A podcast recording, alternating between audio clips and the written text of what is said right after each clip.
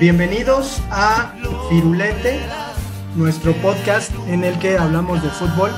Damos las gracias a la banda Versuit Vergarabat por permitirnos usar su canción Toco y me voy.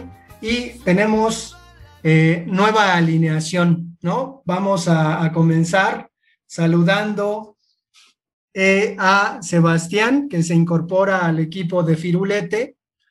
¿Cómo estás, Sebastián? ¿Qué tal Alejandro, Jorge?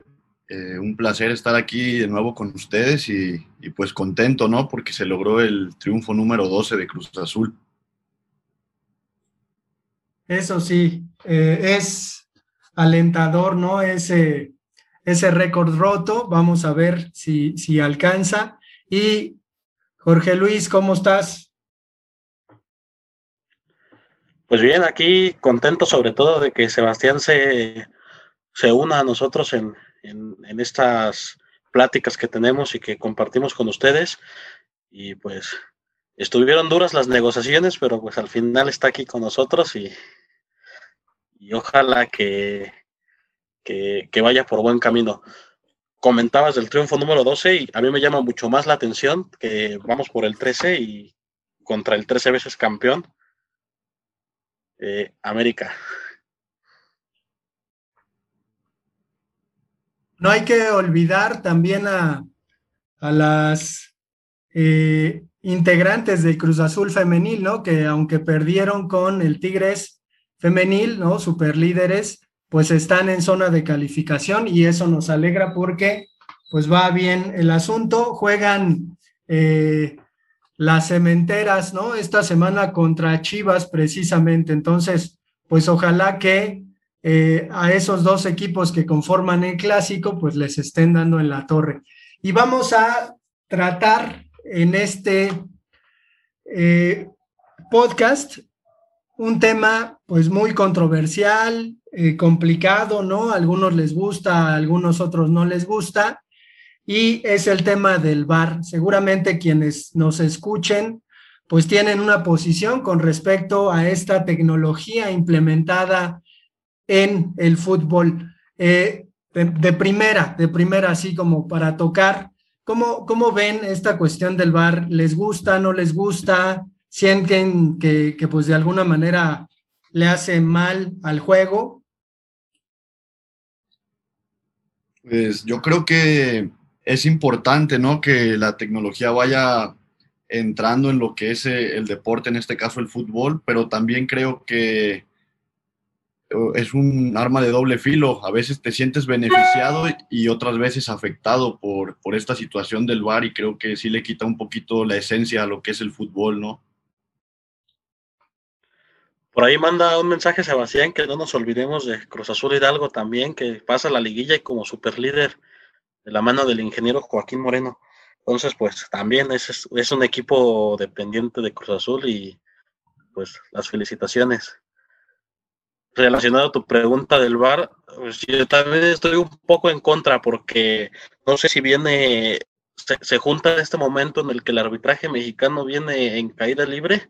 Digo, no sé, Alejandro, tú que tienes más memoria histórica o que has visto más, bueno, que, que tienes una edad un poquito más avanzada que la de nosotros y, has estado en el, en el transcurso de, de, de varios torneos, no sé si recuerdas que el arbitraje mexicano por muchos años fue un gran estandarte.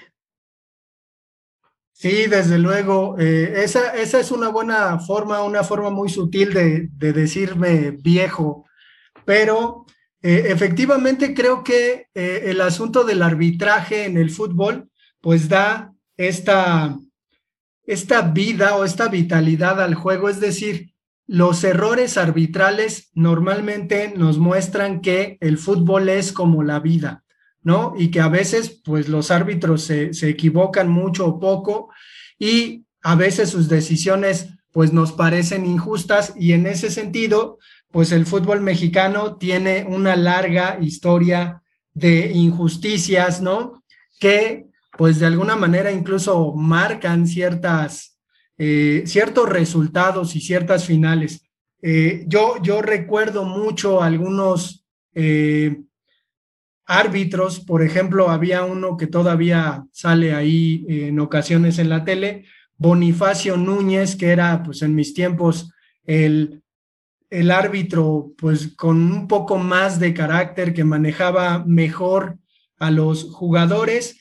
Edgardo Codesal era un árbitro de origen uruguayo que pues particularmente tuvo un, un evento ahí importante en la final del Mundial de 1990 es quien eh, arbitra esta, esta segunda final entre argentinos y alemanes y toca deliberar un penalti, pues muy dudoso. A mí personalmente me parece que no fue penal.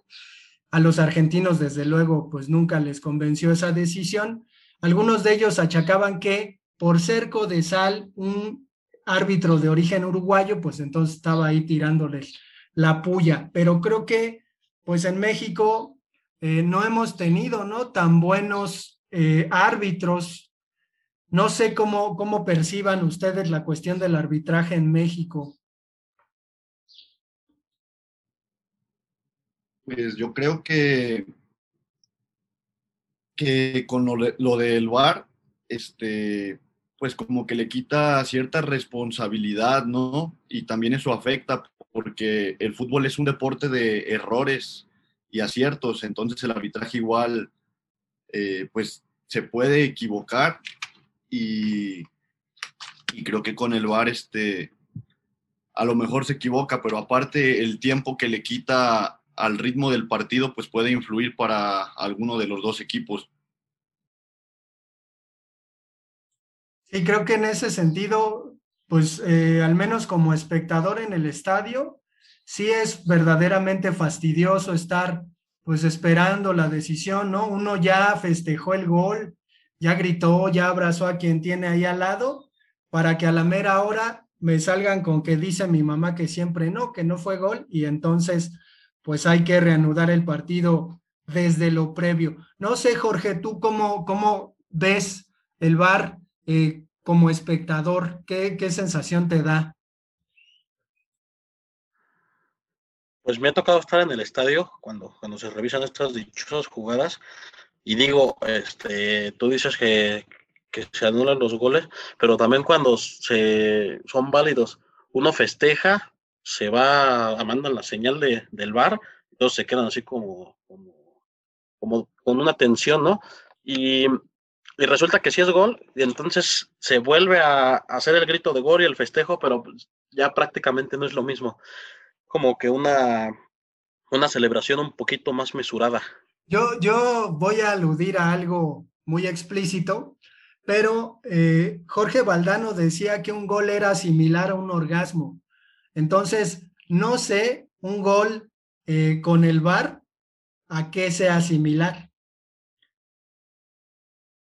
Pero, pero bueno, creo, creo que es también importante poner en, en contexto cómo es que apareció el VAR. Eh, el VAR aparece después de las investigaciones que el FBI, esta organización eh, americana, realiza a la FIFA, ¿no? Y encuentra, pues, eh, la porqueriza en la FIFA, ¿no? Una serie de irregularidades, de corrupciones, una serie de, eh, de tratamientos a quienes forman la FIFA casi como sultanes, ¿no? Hay un documental por ahí que explica cómo estos cuates viajaban con, por el mundo y eran recibidos por eh, gobernantes de distintos países como eh, reyes, así verdaderamente, y se daban una vida de lujos extraordinario.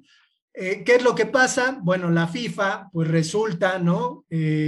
evidenciada a través de todos estos eh, elementos de corrupción y decide, después de estas investigaciones, la FIFA lanzar el, el dichoso bar, ¿no? Es decir, como para limpiar las culpas que hay, pues mete la justicia eh, dentro de los partidos de fútbol, ¿no? Es decir, la justicia eh, que ya es inapelable, que no se puede eh, contradecir porque está grabada y entonces el árbitro va a tener acceso a un video en el que va a poder dimitir entre si fue gol o no fue gol. y echan del fútbol a este elemento, como decía Sebastián, del error que es demasiado humano, ¿no? Entonces, no sé, no sé eh, cómo vean la cuestión de que, pues, el VAR es el resultado de toda esta cuestión, ¿no? De, intromisión de los americanos a, a este deporte, que me parece no es de ellos. No quiero politizar mucho, pero me parece que el fútbol, pues, no es muy americano, ¿no? Y el VAR sí es una cuestión muy americana, ¿no? Por el fútbol americano y esta referencia que tenemos de que ellos revisan las jugadas en un video y entonces ya dimiten si la jugada debe seguir o no, si hay un castigo. No sé cómo, cómo vean esta cuestión de, de política, ¿no? Del fútbol. También es, es como un tipo de continuación de esta, eh, como como la, o sea, darle tecnología al deporte. Teníamos, digo, fue bien recibido el sistema de detención de goles. Eh, no, no, sé desde cuándo se aplica, pero fue un poquito antes del VAR. Y, y creo que fue muy, muy buenas, bien aceptado, ¿no? Este, y creo que en la mayoría de ligas se usa en el, en el mundial principalmente. Este, que incluso hasta tiene sus propios, este, en la, televisión tiene como que su, su propio interfaz, entonces eh, creo que creo que es como que esta continuación de, de, poner tecnología en el juego. Y sí, como lo mencionas Alejandro, yo creo que hay deportes que se prestan a la implementación de, de, la tecnología y sobre todo a, esto de, estar grabando para corregir posibles errores. Hace poco en, en el golf, un mexicano fue víctima de, de este tipo de, de castigos. Es, es el máster de Augusta, uno de los, de los deportes más, este, más este, importantes de Estados Unidos y sobre todo de, de, todo el globo en cuanto al golf. Y el mexicano Abraham Manser toca, toca la arena con, con, su bastón a la hora de ejecutar el golpe, pero es, es, microscópico. Le tienen que hacer un super zoom y apenas se ve como un granito de arena se aplasta y, y por esa falla le, bueno, más bien por ese, por ese golpe desmedido le restan dos puntos al final y, le fue muy mal a nuestro compatriota en ese final, que en ese torneo, que cabe resaltar que el año pasado sí quedó en, un top 10, un top 5, no recuerdo bien. En este, en este sentido, Sebastián, ¿a ti qué es lo más injusto que te ha pasado dentro de una cancha de fútbol? Es decir, que, que tú estés jugando y digas, esto, esto no lo vio el árbitro pues, y, y además no lo, no lo juzgó. Eh, ¿Cómo ves? ¿Qué, anécdota podrías compartirnos con respecto a, las injusticias que has vivido? Sí, pues tengo una muy particular, me acuerdo, jugando en León, eh, en este partido entro de cambio y así tal cual eh, entro por el medio campo, avanzo hasta la banda y un jugador del equipo contrario me escupe eh, en el cuello. Entonces yo de inmediato levanto mi brazo y pues como vamos en carrera, él llega y se estampa. Y pues el árbitro llevaba yo menos de un minuto y me saca la roja y le enseño, oye, pero me está escupiendo. Y me dice, pues sí, pero pues tú le, la, agresión fue tuya por el contacto físico. Y pues son cosas que a veces eh, pues eh, te molesta, ¿no? Es, muy caliente eh, dentro del partido, pero pues el árbitro es el que manda y, y pues ni modo. ¿Cómo, ¿Cómo se lidia con eso después? Porque pues al final, con una tecnología como esta, pues se tuvieron que llevar al que escupió también, ¿no? Es decir, lo tuvieron que expulsar. Pero ¿cómo, ¿cómo se lidia con esta injusticia? ¿Qué haces? Dices, bueno, pues ya ni modo, ya me resigné pues pasan muchas cosas por tu cabeza, ¿no? De entrada es una impotencia, en este caso que voy entrando y ni al minuto eh, me sacan la tarjeta roja y luego pues pensar que dejas con menos a tu equipo, que estás afectándoles y aparte pues ya sabes que te va a tocar un regaño importante, ¿no? Por parte del cuerpo técnico. Y sin embargo, como, como aficionados, me parece que aunque seamos de generaciones distintas, pues tenemos esta probable animadversión con, eh, con el arbitraje, ¿no? Digo yo, si me, me acuerdo de los partidos de la selección mexicana en los mundiales, siempre sale el tema de eh, las injusticias arbitrales. No sé cómo, cómo ustedes, eh, desde pues, su perspectiva, han visto esta cuestión del el arbitraje y la selección mexicana por el famosísimo no era penal. ¿Cómo, ¿Cómo vivieron ese no era penal cuando además México parecía que, que pues ese, ese partido sí lo podía ganar contra Holanda?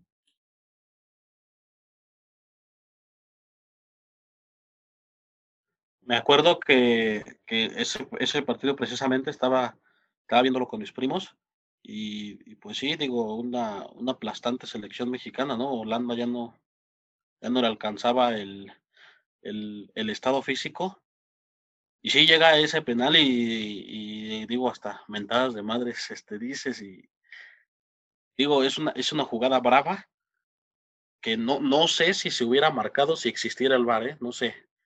No sé, es una jugada muy brava y, pues creo que no sé si por ser mexicanos se queda como el no era penal. No sé desde un punto de vista neutro qué, qué, qué se marcaría o qué hubiera pasado. Pues yo, yo pienso que el VAR, más que eh, se ha confundido, ¿no? Como que tiene la, la última palabra y, creo que, que, es la interpretación que el árbitro dé y se tiene que respetar, ¿no? Muchas veces, como comentaba al principio, cuando favorece a tu equipo, pues eh, como aficionado te sientes bien, ¿no? Pero en el caso del equipo contrario, pues te sientes robado. Y creo que en este caso eh, pues ha fallado un poquito porque incluso con la implementación del VAR luego hay jugadas que pues que el árbitro termina por marcar lo que, lo que él piensa y no por lo que la mayoría de personas vemos. Sí, es, es relevante, ¿no? Porque tampoco hay, eh, pues más o menos en qué momento se deba usar el VAR. De pronto no hay un límite, ¿no? Que, que, que, el árbitro tenga chance de, de usar eh, el VAR, entonces uno dice, bueno, en esta jugada, ¿por qué no se empleó?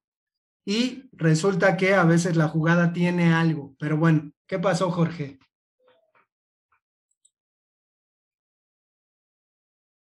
Ah, que tú mencionas cómo, cómo se le de alguna manera México en las Copas Mundiales, pero yo te pregunto, ¿qué pasaría si el VAR estuviera en la Copa Oro de la CONCACAF?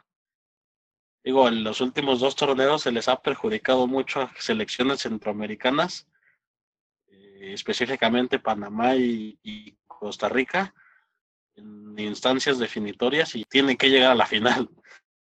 Bueno, pero tampoco les tocó, no sé si les tocó ver en ocasiones estos eh, hexagonales de ida y vuelta de CONCACAF, en donde México tenía que ir a Honduras y eran la, lucha libre, ¿no? O sea, México debía llevar más bien al Santo, a Blue Demon, para jugar contra estos cuates que se dedicaban a las planchas, los torniquetes, ¿no? Eh, pues la lucha libre. Y que, pues al final, de alguna manera, uno no entendía por qué el arbitraje centroamericano, pues eh, se manejaba de esa manera, ¿no? Sobre todo en contra de, de la selección mexicana, que a veces les iba muy mal en ese sentido, pero sí, efectivamente, pues tiene razón con respecto a que también, así como el arbitraje perjudica, digamos así, a México en los mundiales, pues lo benefician con CACAF, ¿no? Para que siga siendo el grande. No, pero el fútbol ha cambiado mucho. Digo, ya esas elecciones centroamericanas han crecido en demasía y, lo, y lo han demostrado en, en, instancias ya internacionales, propiamente Costa Rica ya hizo lo que México no ha podido hacer en tantos años. Y, pues sí, no sé, no sé si, si vaya el caso de que la FIFA en el Mundial necesite selecciones que le den como que cierta, cierta importancia, caso, caso que pasa, por ejemplo, aquí en, la zona de CONCACAF. Pues sí, yo, yo creo que es pertinente traer a Cruz Azul eh, a este debate y mencionar, igual los, los escuchas pues podrían considerar hacer el ejercicio, pero ¿qué finales eh, Cruz Azul pudo haber ganado de haber existido el VAR?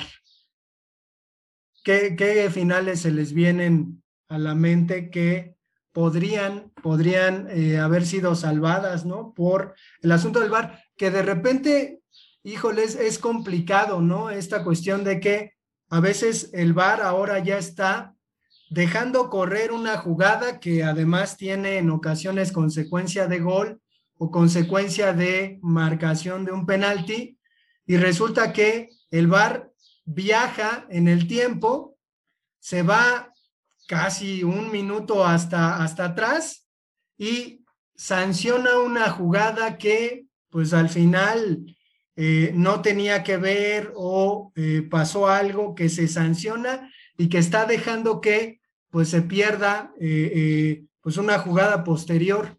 No sé, no sé cómo, cómo hayan vivido esa cuestión de que el VAR a veces sanciona cosas muy, muy atrás. Parece que, que sucedió en un juego de, del Borussia Dortmund. No sé si, si lo vieron por ahí. Pues de entrada, para mí, este, recuerdo mucho la final contra Toluca, ¿no? Todos sabemos lo que pasó con, con César Villaluz. Y digo, si, si en ese entonces estuviera el bar, yo creo que la historia sería distinta. Pero pues ni hablar, también se me viene a la mente contra el América en la, la primera, con los, las faltas en los goles del América que que hace algunos años este, Paul Delgadillo mencionó que sí, tuvo una equivocación.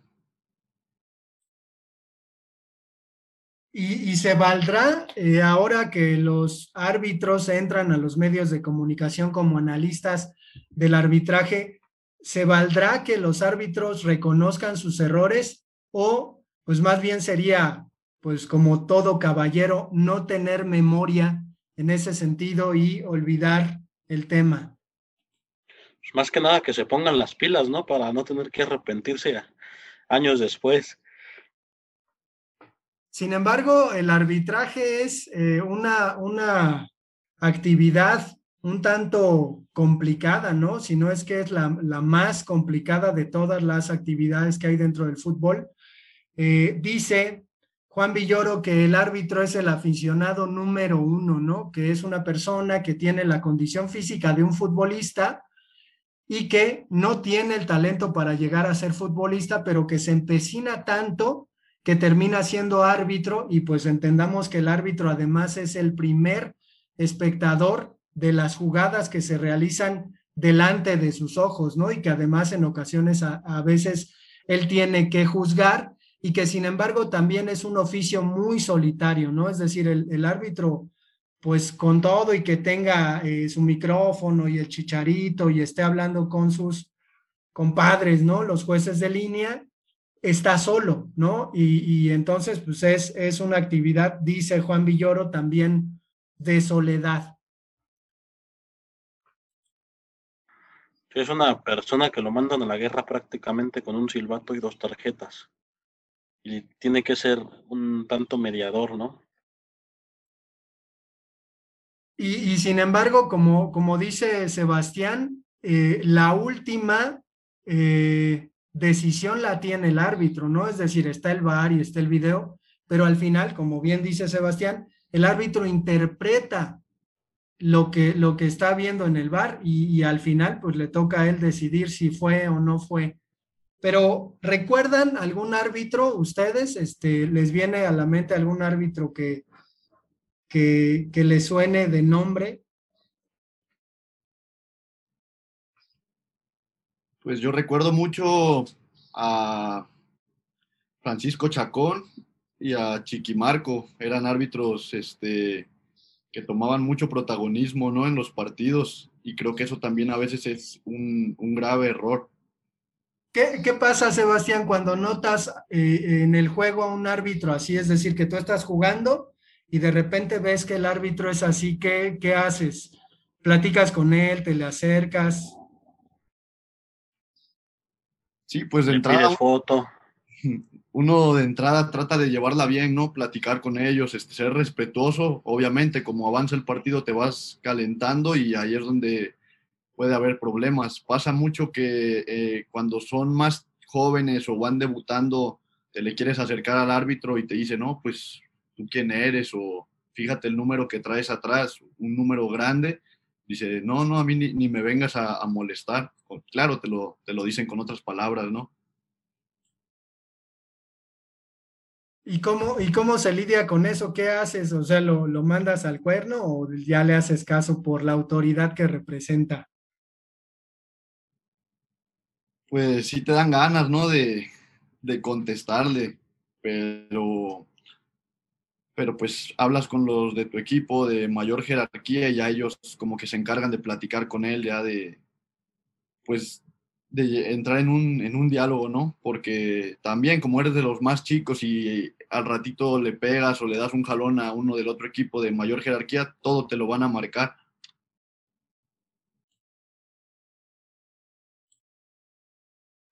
Yo, tengo aquí este en lista a, dos árbitros importantísimos, emblemas de, del fútbol mexicano, que creo que se les reconoce más en el extranjero que, en que, aquí en el propio país. Y no sé, no sé cómo, cómo hubieran funcionado con el VAR. Creo que, creo que a ninguno de los dos le toca. El primero, como lo menciona Sebastián, es este Chiquimarco, Marco Antonio Rodríguez que, le toca primero un, partido de la fase de grupos en el Mundial de Brasil 2014, en donde se enfrentan Italia contra Uruguay y, le toca expulsar a Chiellini, ¿no? Por esa mordida que, le da a Luis Suárez y que por su buen trabajo lo seleccionan para la semifinal bravísima de Brasil contra Alemania, el, 7 a 1 que, yo creo que los brasileños todavía les, les dolerá mucho. Mencionabas también a Edgardo Codesal, que creo que por ser del arbitraje mexicano, a pesar de no ser mexicano, defendió muy bien la, playera verde y roja. Y tenemos también a Benito Archundia, que, creo que es el que tiene el récord de más partidos en el Mundial dirigidos. Pitó una semifinal en Alemania 2006, Alemania contra Italia. Pita dos finales del Mundial de Clubes, creo que le pita al Barcelona y no sé qué otro equipo y también pita el tercer lugar de Sudáfrica 2010. Yo tengo una anécdota este, para bien y para mal.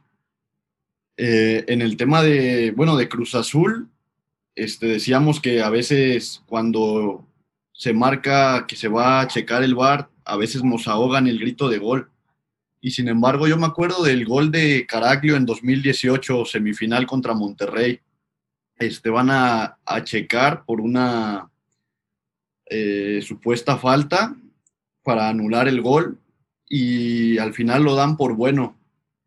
Y particularmente yo ha, sido el gol, más que en finales que me ha tocado vivir, ha sido el gol que más he gritado.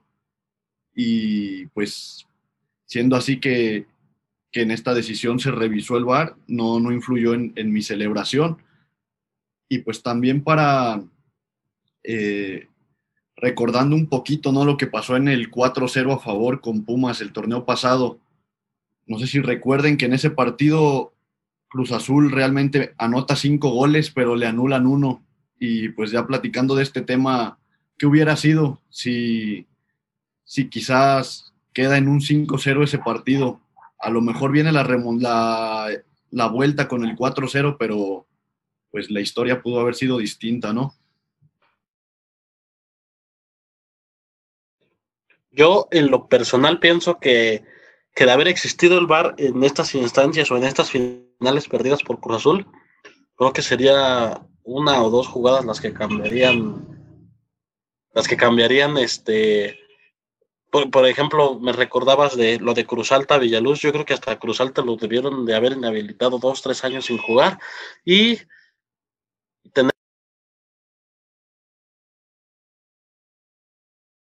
Y tenemos este lo de lo que comentabas del América en 2013, pero independientemente yo creo que las demás finales se perdieron por porque Cruz Azul no jugó a ganar esas finales porque porque digo este imperió más lo que Cruz Azul dejó de hacer en la cancha a, errores propiamente de, un árbitro o, o este o, o errores que se pudieron haber corregido con, con, la tecnología. Si pensamos en el, en el hubiera, que el hubiera pues no existe, entonces estamos haciéndonos puro caldo de cabeza, pero si pensamos en esa opción, también eh, el VAR hubiera intervenido en esa final de Cruz Azul contra León y hubiera tenido que expulsar a Comiso, ¿no? Entonces, no sé cómo estaba el asunto de los cambios, si se, si se podía hacer un cambio por portero en ese momento, no sé quién estaba de suplente de portero de León, pero pues si uno, si uno comienza a jugar este juego del hubiera, pues los escenarios cambiarían demasiado, ¿no? Yo recuerdo mucho, este, no sé si alguno de ustedes recuerde el nombre del árbitro que pitó esta final en el 97. Sí, Bricio, ¿no? Arturo Bricio. Sí, en una entrevista menciona que, le dice a Comiso, porque como todos vemos, ya digo, conocemos la jugada, ¿no? Que está como que distraído y no ve el momento de, la patada porque estaba creo que dialogando con Palencia, y, que cuando se acerca con Comiso, él le dice, no, no te voy a expulsar para que te metan el gol. Algo así, le dijo, y si la atajas, te lo repito. Que, además, bueno, hablando y regresándonos otra vez al asunto de que, de que el árbitro pues tiene cierto carácter solitario dentro de una cancha de fútbol, también tiene poder, ¿no? Es decir, también tiene la, capacidad de hacer muchas cosas eh, que pues a veces nos brincan, no sé, eh, en México al menos existe mucho esta, esta idea de que el árbitro puede compensar, ¿no? Es decir, un error se equivoca en un momento y entonces en la otra marca lo que no marcó antes, ¿no? Y no es, pero la marca porque se equivocó porque le dijeron en el medio tiempo. No sé si solamente sea en México, pero yo sí me he encontrado esta cuestión como de, de que el árbitro tiene ese pues nivel de poder como para reivindicar sus decisiones en un momento. Yo creo que pues, antes los jugadores le temían al árbitro, ¿no? El árbitro se hacía, hacía valer su, su, su propiamente valor en la cancha y se le temía. Y hoy en día vemos que el árbitro le teme a los jugadores y más a los del América, ¿no?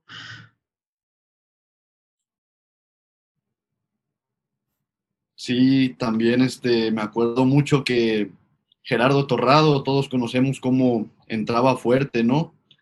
Este, no recuerdo el partido, pero era yo muy chico y, Cruz Azul comete una falta y como ya como era una costumbre que Torrado sabíamos que lo amonestaban, él ni siquiera tuvo nada que ver con la falta y nada más por acercarse al árbitro lo amonestaron pensando que era él. Y es uno de los, como de los fines del bar. Digo, el bar tiene, tiene como que cuatro momentos en donde puede entrar, que es, es una expulsión errónea o una expulsión que se va a ejecutar en penaltis, en goles y en, esta, en esto que mencionas tú, Sebastián, en un error de identificación del jugador. Entonces, en esos cuatro momentos puede, puede aparecer el VAR. Yo siento, siento que aquí en México se está abusando mucho de ese uso del VAR y al final de cuentas ni te ayuda ni te perjudica, porque creo que es una confusión total. No, no, no sé en otras ligas, en otros países qué es lo que pase, pero al menos vivimos aquí, vemos aquí, consumimos el fútbol mexicano y es lo que lo que a mi parecer es lo no nos, no nos está dando nada, nada bueno el VAR. A mí, a mí me, causa un poco de intriga saber si en el llanero, obviamente no, pero si en algún momento puede eh, haber sucedido que se use una especie como, como de, de que está grabado en un celular y el árbitro vaya y cheque en ese celular si fue falta o no. No, no sé hasta qué grado, hasta qué grado la, la cuestión de, de, la influencia de los medios de comunicación y la forma de transmitir el fútbol, eh, de alguna manera, ¿no? Impacta en las personas que juegan en el fútbol llanero y entonces se quiere trasladar esa experiencia del fútbol profesional hacia estas cuestiones. Vamos, vamos a ir concluyendo, eh, no sin antes pues considerar, ¿no? Que, creo que nos hemos encontrado con el tema que más debate ha generado. Y, creo que nos desviamos un poquito, hablar, hablamos mucho de arbitraje, ¿no? Este, pues sí, no, no sé ustedes qué piensen. ¿Nos ha este, beneficiado o nos ha perjudicado esta implementación de, del arbitraje por video? Pues yo creo que uno pensaría, previo a que llegó el VAR a México, pues si va a ser para bien, adelante, pero pues eh, nos hemos dado cuenta que incluso con el VAR muchas veces se toma la, la decisión este, equivocada, entonces pues yo creo que sí le está afectando y más de hacerle un bien le hace un mal porque no, no lo utilizan de la manera correcta, no lo interpretan bien muchas veces. Que, al final el asunto de la injusticia pervive, ¿no? Creo que afortunadamente el fútbol es un juego tan perfecto en cuanto a lo humano que con todo y estas implementaciones tecnológicas sigue teniendo eh, este carácter en donde el error puede ser un protagonista o no, ¿no? Es decir, a lo mejor eh, hay una injusticia que se salva por el VAR, pero eso no hace que el fútbol sea menos de lo que ha sido siempre, ¿no? Con todo y que en la historia de, de el fútbol mundial, pues haya, haya habido jugadas, ¿no? En las que pudo haber intervenido una tecnología con como esta, pero no pasó. Yo me acuerdo que en algún momento la FIFA hablaba antes de, de lo del VAR en meter dos árbitros, ¿no? De plano, uno, uno de un lado y otro de otro, para que entre dos pudieran ver las jugadas, pero pues al final quedaría el asunto de la controversia de cómo dos se ponen de acuerdo para decir que una cosa es eh, cierta, ¿no? Entonces ahí, ahí creo que hay pues mucho, mucha tela de dónde cortar. En la UEFA se, se usan dos árbitros atrás de cada portería y, y se ha ayudado demasiado a, a esta, principalmente el, el, juego dentro del área, que, que, es un poquito más de contacto y un poquito más de amontonamiento, ¿no? Eh, Siento que, siento que también el bar es carísimo, es, es este, es una, una tecnología que, que ocupa mucho recurso y no, no sé qué tan redituable sea en la federación, pero yo creo que hasta maximiza los errores de los árbitros, ¿no? En, vez de eludirlos hasta, o sea, uno dice, ¿no? ¿Cómo, ¿Cómo es posible que este señor esté arbitrando un partido de primera división si, si tiene esos errores y, y con ayuda de, de, de un video de, de una repetición propiamente. Hay, hay, quienes consideran incluso que el VAR le ha dado protagonismo al, al, árbitro, ¿no? Es decir, el árbitro ahora resulta el personaje protagónico que más allá de decidir, pues, eh, e impartir justicia, solía, eh, pues, solamente remitirse a eso, ¿no? Ahora ya se convierte en un show y hace el cuadrito como en el fútbol americano y entonces todos le ponemos atención cuando pues el señor ni juega, ¿no? Pero bueno, pues vamos despidiéndonos, no sé si tengan algún saludo que dar o Jorge que comentes cuál es nuestro correo electrónico. Sí, nuestro correo electrónico es firuleta de color azul arroba gmail.com, así todo junto. Eh, pues, no sé, esperamos quejas, sugerencias, reclamos, pasamos cuentas de Instagram de aquí de nuestros dos colaboradores, este, el Facebook, el número de Alejandro, por, por ahí escuché un comentario que tiene una voz muy sexy, entonces pues ahí escribe. Órale, órale. Pues bueno, pues vamos, vamos a concluir. Eh, agradecemos a Sebastián su incorporación y pues esperamos continuar para el siguiente. Nos vemos. Adiós. Hasta luego.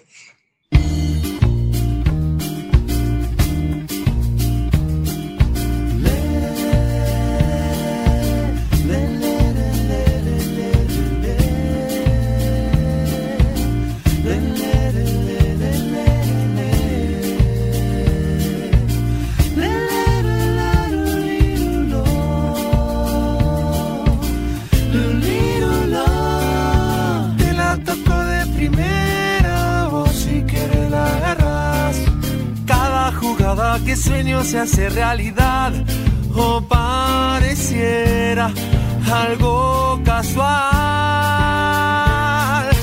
Aunque ponga la barrera, yo te la mando a guardar. Toda la vida es un baile, y te pueden bailar, aunque no quieras, lo verás en una cara.